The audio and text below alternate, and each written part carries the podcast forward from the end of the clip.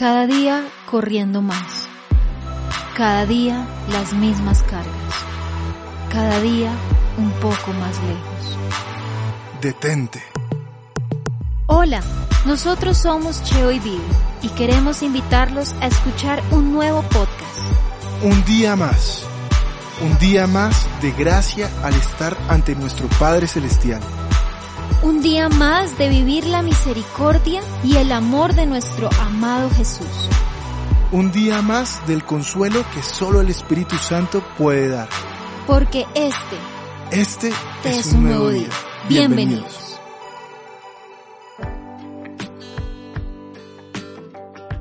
Hola, te damos la bienvenida a este podcast que se llama Un día más, donde nos dispondremos a buscar la presencia de Dios y así poder encontrar en su palabra la respuesta, el descanso y la esperanza que hoy nuestra alma pide a gritos. Te exaltamos, precioso Espíritu Santo, y te pedimos humildemente que tu presencia esté en este justo momento, y así cada palabra mencionada en este podcast sea dirigida por ti, porque solo así, mi buen Jesús, todos los que están escuchando este mensaje podrán sentir tu presencia allí en sus trabajos, universidades, casas, donde quiera que estén, porque esta no es palabra de hombre, este será como el eco de tu voz, resonando fuerte, llevando libertad, sanidad y salvación a todos aquellos que lo necesitan. Hoy te invitamos a que dispongas tu corazón, a que abras los oídos de tu alma. Y bueno, seguimos en un día más, hablando del fruto del precioso Espíritu Santo. Y en el capítulo del día de hoy, como en los siguientes, estaremos hablando del amor. Una característica de este fruto pero que en realidad es el valor más sobresaliente para todos los que buscamos encontrar en Dios el sentido de nuestras vidas. Por eso este episodio se llama El amor es sufrido. La palabra de Dios en el libro de Primera de Corintios capítulo 13 versículo 4 al 8 nos dice, el amor es sufrido, es benigno, el amor no tiene envidia, el amor no es jactancioso, no se envanece, no hace nada indebido, no busca lo suyo, no se irrita, no guarda rencor, no se goza de la injusticia, mas se goza de la verdad. Todo lo sufre, todo lo cree, todo lo espera, todo lo soporta. El amor nunca deja de ser. Y claro que sí, el amor es sufrido. Y justamente de eso hoy vamos a hablar. De que el amor es sufrido, es sacrificial. Nace pensando en el otro y no en nosotros. Por eso decimos que el amor es sufrido. ¿Pero qué quiere decir esto? ¿Sufrido? La frase todo lo sufre es el verbo en griego macrotumeo, que se compone de dos palabras, macros, que significa largo, y tumos, que quiere decir enojo, ira. En otras palabras, macrotumeo significa tardarse en enojarse, y su opuesto es tener mal genio.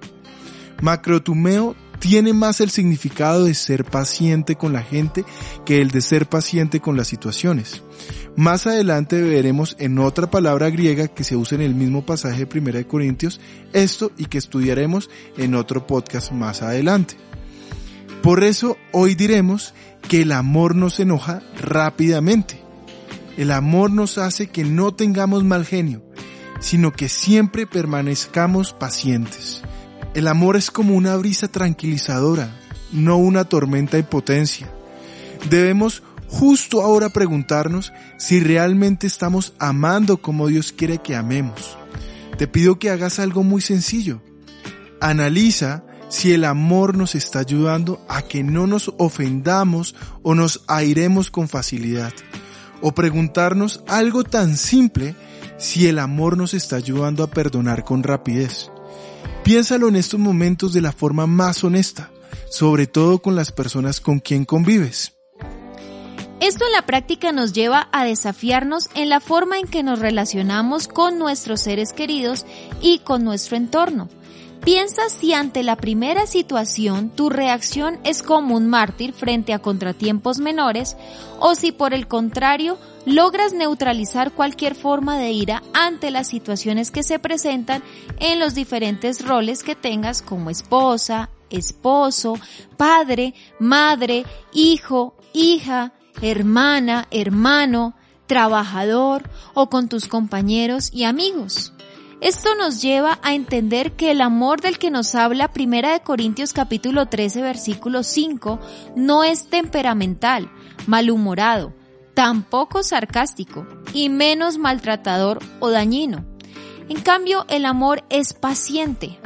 Mira la paciencia que Dios nos muestra a nosotros, ya que Él nos enseña incluso en su disciplina que su enojo es adecuado y justo, y lo hace con un increíble amor como Padre.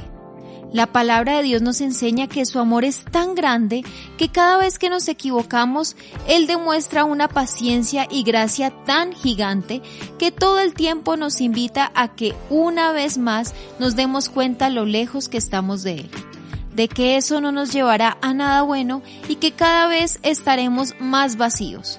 Nos dice, para, haz un alto, detente, acá estoy para restaurar nuestra relación.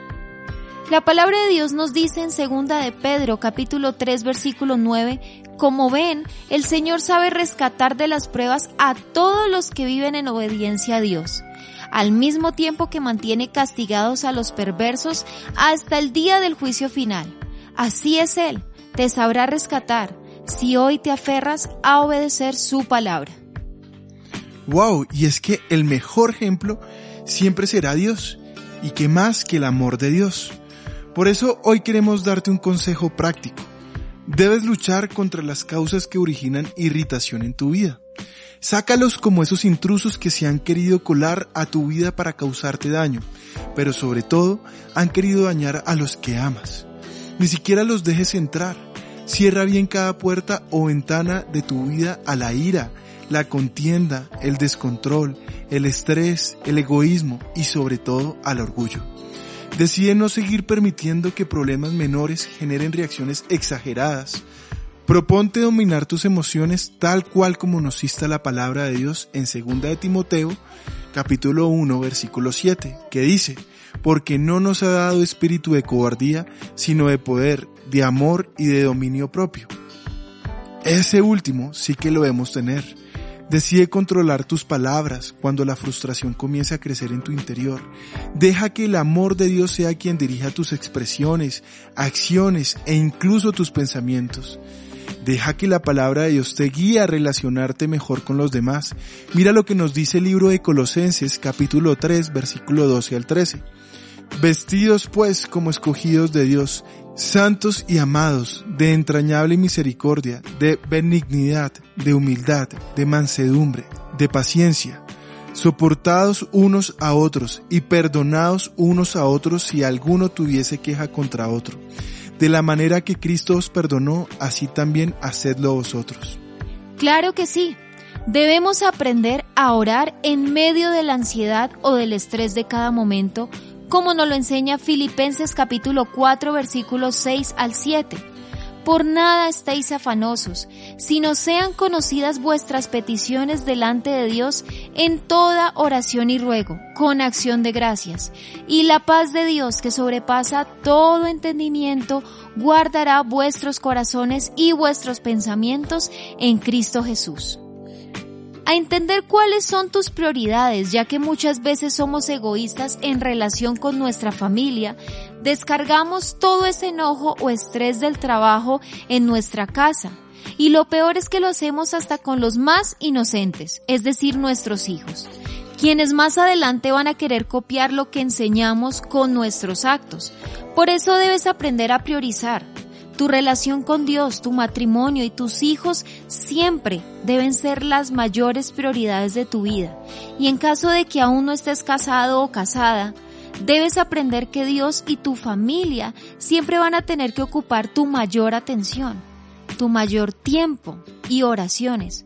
Así que debes protegerte de trabajar de más en las cosas que no te van a devolver el tiempo para tus prioridades. Trata siempre de sacar tiempo para todo, donde puedas compartir, sonreír, orar, adorar y redirigir tu energía cada semana. Qué importante eso que dices. Por eso el desafío del día de hoy es que puedas hacer una corta reflexión y puedas pensar si has tenido reacciones excesivas, exageradas, groseras e hirientes que no te permitan compartir el amor de Dios con todos aquellos que Dios ha puesto en algún momento, en algún lugar y en alguna situación alrededor tuyo. Haz un listado de los momentos en las cuales has dejado que la ira o tus emociones controlen tu vida. Asimismo, haz un listado de todas las relaciones y de todas las personas a las cuales hayas ofendido. Esto será un acto honesto que te ayudará a despojarte de todo orgullo. Así que te retamos a que pienses en estas personas para que justamente hoy sea el día de pedir perdón.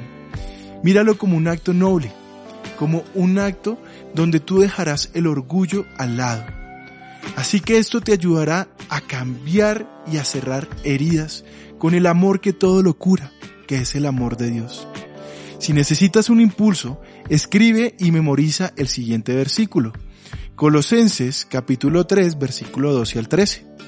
Vestidos pues como escogidos de Dios, santos y amados, de entrañable misericordia, de benignidad, de humildad, de mansedumbre, de paciencia. Soportados unos a otros y perdonados unos a otros, si alguno tuviera queja contra otro, de la manera que Cristo os perdonó, así también hacedlos vosotros. Así que ese es el desafío de hoy. No pienses si esa persona lo merece, si hizo algo para merecer que tú vayas y pidas perdón. Quiero que pienses en el amor de Dios, en el perdón de Dios. Hoy quiero que veas cómo Él te miró a ti. Porque seguramente cuando Dios fijó la mirada en nosotros, Él lo hizo sin que nosotros hiciéramos algo para merecerlo. Su amor, su misericordia fue derramada a nuestras vidas para que nosotros de esa misma manera pudiéramos amar y perdonar a todos los que nos ofenden. Así que si lo haces, vas a ver un cambio radical en tu vida, en las relaciones que tú llevas y en tu hogar. Vas a ver cómo Dios va a llevar esa armonía que va a reinar en tu casa. Y para esto quiero en estos momentos pedirte que cierres allí tus ojos, quiero hacer una oración para que todos hoy podamos llenarnos del amor de Dios y poderlo dar a los demás. Señor, hoy te damos gracias por este día, por este podcast. Quiero pedirte, Señor, con humildad para que tú sigas trabajando en nosotros, para que nos regales un amor compasivo, para que nos regales, Señor, un amor paciente, Señor, un amor que tenga un dominio propio, Señor, para que tú seas reinando en nuestra vida y no nuestras emociones. Señor, te pedimos perdón si hemos dejado entrar la ira, el enojo, la contienda, Señor. Te pedimos perdón, Señor, si hemos cambiado, Señor, la alegría, Señor, por la amargura. Señor, hoy sabemos que nuestro gozo está en ti, Señor, que la paz que sobrepasa todo entendimiento solamente la puedes colocar tú por medio de tu precioso Espíritu Santo. Hoy te pido que tú seas inundando, Señor, cada hogar, cada familia, Señor, con tu amor.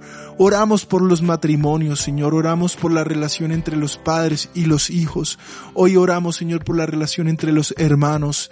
Te pedimos, Padre, para que donde nosotros seamos colocados en tu voluntad podamos llevar tu luz, Señor, podamos llevar ese amor que tú nos diste a nosotros primero, Señor. Gracias porque tú eres nuestro ejemplo, Señor. Gracias, Señor, porque fuimos llamados a estar a tu estatura, Señor. Y hoy sabemos, Padre, que tú eres el único que puede sanar y quitar cualquier raíz de amargura, cualquier herida en nuestros corazón, hoy es sanada por ti, Señor.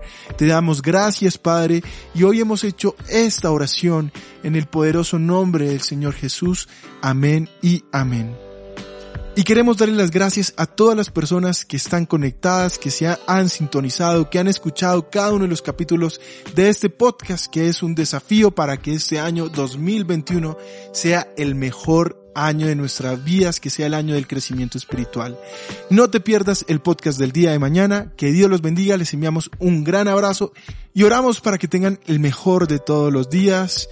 Nos vemos en un próximo capítulo de Un día más, que Dios los bendiga, les enviamos un gran abrazo.